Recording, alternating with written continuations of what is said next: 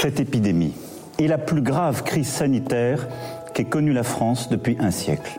Um, more families are going to lose Pourquoi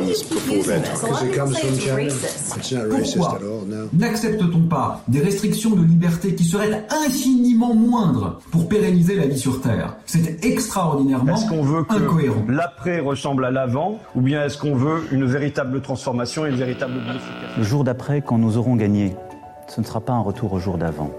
Et je saurai aussi avec vous en tirer toutes les conséquences. Toutes les conséquences. La crise du Covid-19 a fait basculer 2020.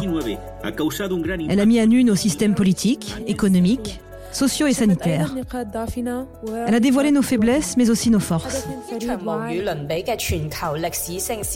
Un événement unique, mondial et historique, touchant chacun de nous sans exception. Quelle société après ça Bienvenue. Bienvenue dans nos futurs. On est au tout début d'une révolution médicale assez majeure. L'impact que cette crise a eu sur ces changements, c'est quelque chose qui a permis de faire évoluer tous nos systèmes en 18 mois, alors qu'il aurait peut-être fallu euh, quelques années avant que ça évolue de cette façon-là.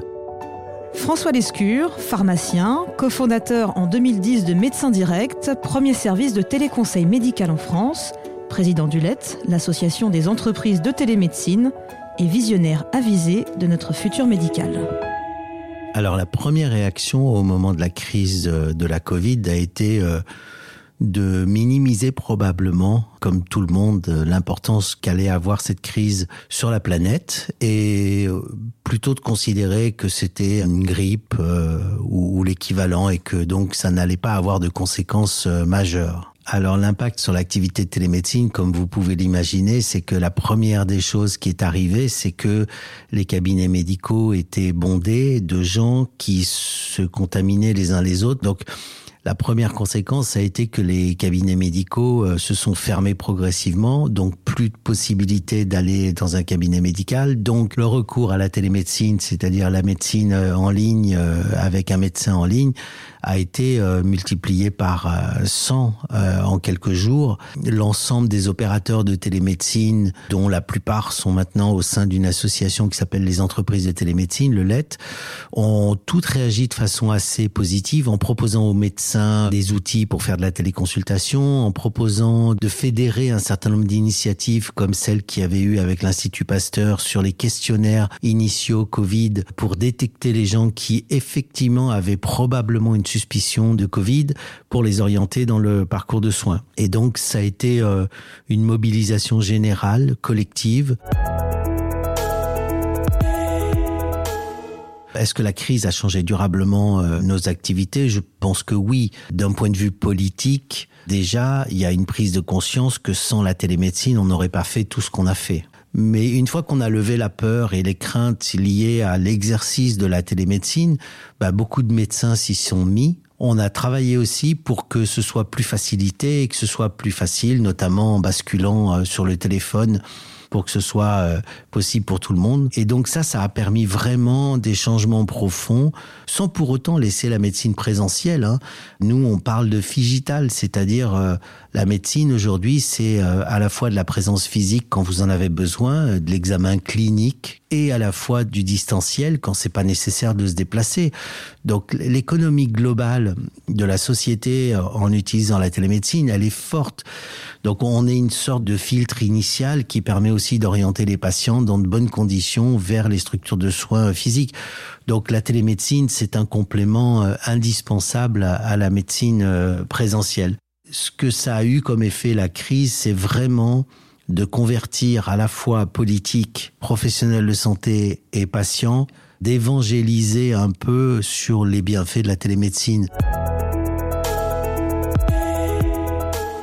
le monde de la télémédecine et plus largement le monde médical demain va probablement changer profondément.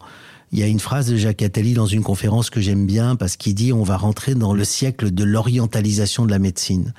Le siècle de l'orientalisation de la médecine, c'est que les outils qui sont développés aujourd'hui permettent de connaître en amont les problèmes qui devraient vous arriver. Donc là, dans le futur de ce qu'on peut imaginer, on sera normalement bardé de capteurs, mais c'est des capteurs, euh, de toute façon, le premier capteur que vous avez, c'est votre smartphone, hein, euh, il enregistre plein de choses, votre montre connectée, elle enregistre plein de choses, mais c'est des capteurs qui seront comme dans une voiture. J'aime bien le parallèle avec la voiture parce que c'est des capteurs qui ne seront là que pour vous prévenir s'il y a un problème. Dans les dix ans à venir, euh, les capteurs vont se développer à une vitesse grand V, que ce soit des capteurs biologiques, logique c'est-à-dire qu'ils vont vérifier dans le sang euh, votre taux de glycémie, dans le cas des diabétiques, euh, votre taux de telle ou telle protéine ou autre qui est un indicateur d'évolution de telle ou telle pathologie. De toute façon, il y a des capteurs aussi physiques, il y a des capteurs chimiques, il y a des capteurs euh, nouveaux qui sont des capteurs, par exemple, sur les photos que vous prenez, sur les images que vous avez, qui permettent à un algorithme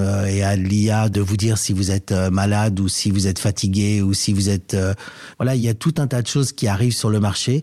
Donc il y a un enjeu sur l'interprétation de la donnée et puis la valeur de l'interprétation derrière, c'est-à-dire le diagnostic qui est donné sur la base de la data. Et je pense que là, on est, on est au tout début d'une révolution médicale assez majeure où le rôle du médecin va être un rôle beaucoup plus euh, dans l'écoute et la dimension holistique du patient, c'est-à-dire euh, plus on va travailler en amont pour essayer d'anticiper les problèmes d'addictologie, pour essayer d'anticiper les problèmes de stress au travail, plus vous allez travailler en amont sur l'origine et la cause de la problématique, plus vous allez mettre des éléments euh, légers pour corriger la problématique. Donc il y a plein de choses qu'on fait naturellement en prévention et qu'on devrait amplifier.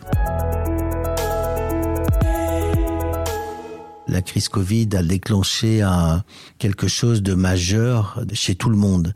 Et donc, il y a effectivement un avant et un après euh, télémédecine. Là, vous savez, dans nos statistiques, 20% de toutes les consultations qu'on fait, environ 20%, on évite les urgences. Donc, on fait un, travail d'évitement des urgences. Bah, 20%, quand vous avez plusieurs millions de consultations à l'année euh, au sein des plateformes, si vous évitez dans 20% des cas, un, cas sur cinq d'aller aux urgences, je pense que c'est les urgences et le système de santé euh, français qui va s'en porter mieux. Je pense que tout le monde prend conscience aujourd'hui à la fois euh, de l'impact sur l'environnement, mais de l'impact aussi euh, quand on se déplace pour rien. Je pense que la télémédecine, elle n'a pas dit son dernier mot et elle est loin de dire son dernier mot.